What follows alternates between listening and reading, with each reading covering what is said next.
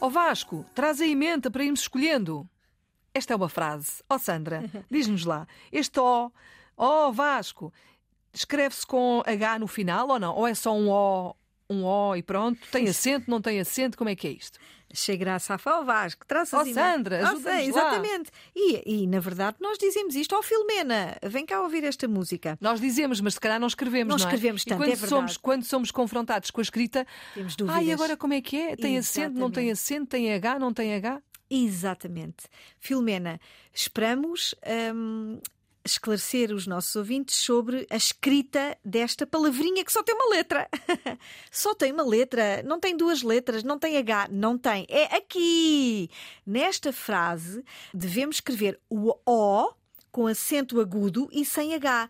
Mas porquê? Porque esta palavra em português é uma interjeição que es- expressa chamamento. Chama. Oh, menino! Oh, se faz favor. Oh, se faz favor, olha, traga aí. Oh, oh, Filomena, oh, Sandra. Portanto, chamamento é esta interje... Para chamamento, devemos usar esta interjeição O com acento agudo.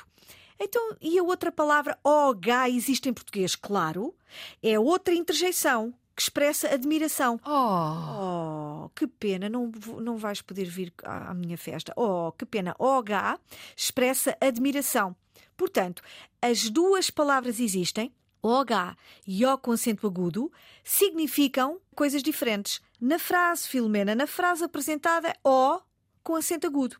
Ó Vasco, traz a emenda com Z. Pronto. Com Z, verbo trazer.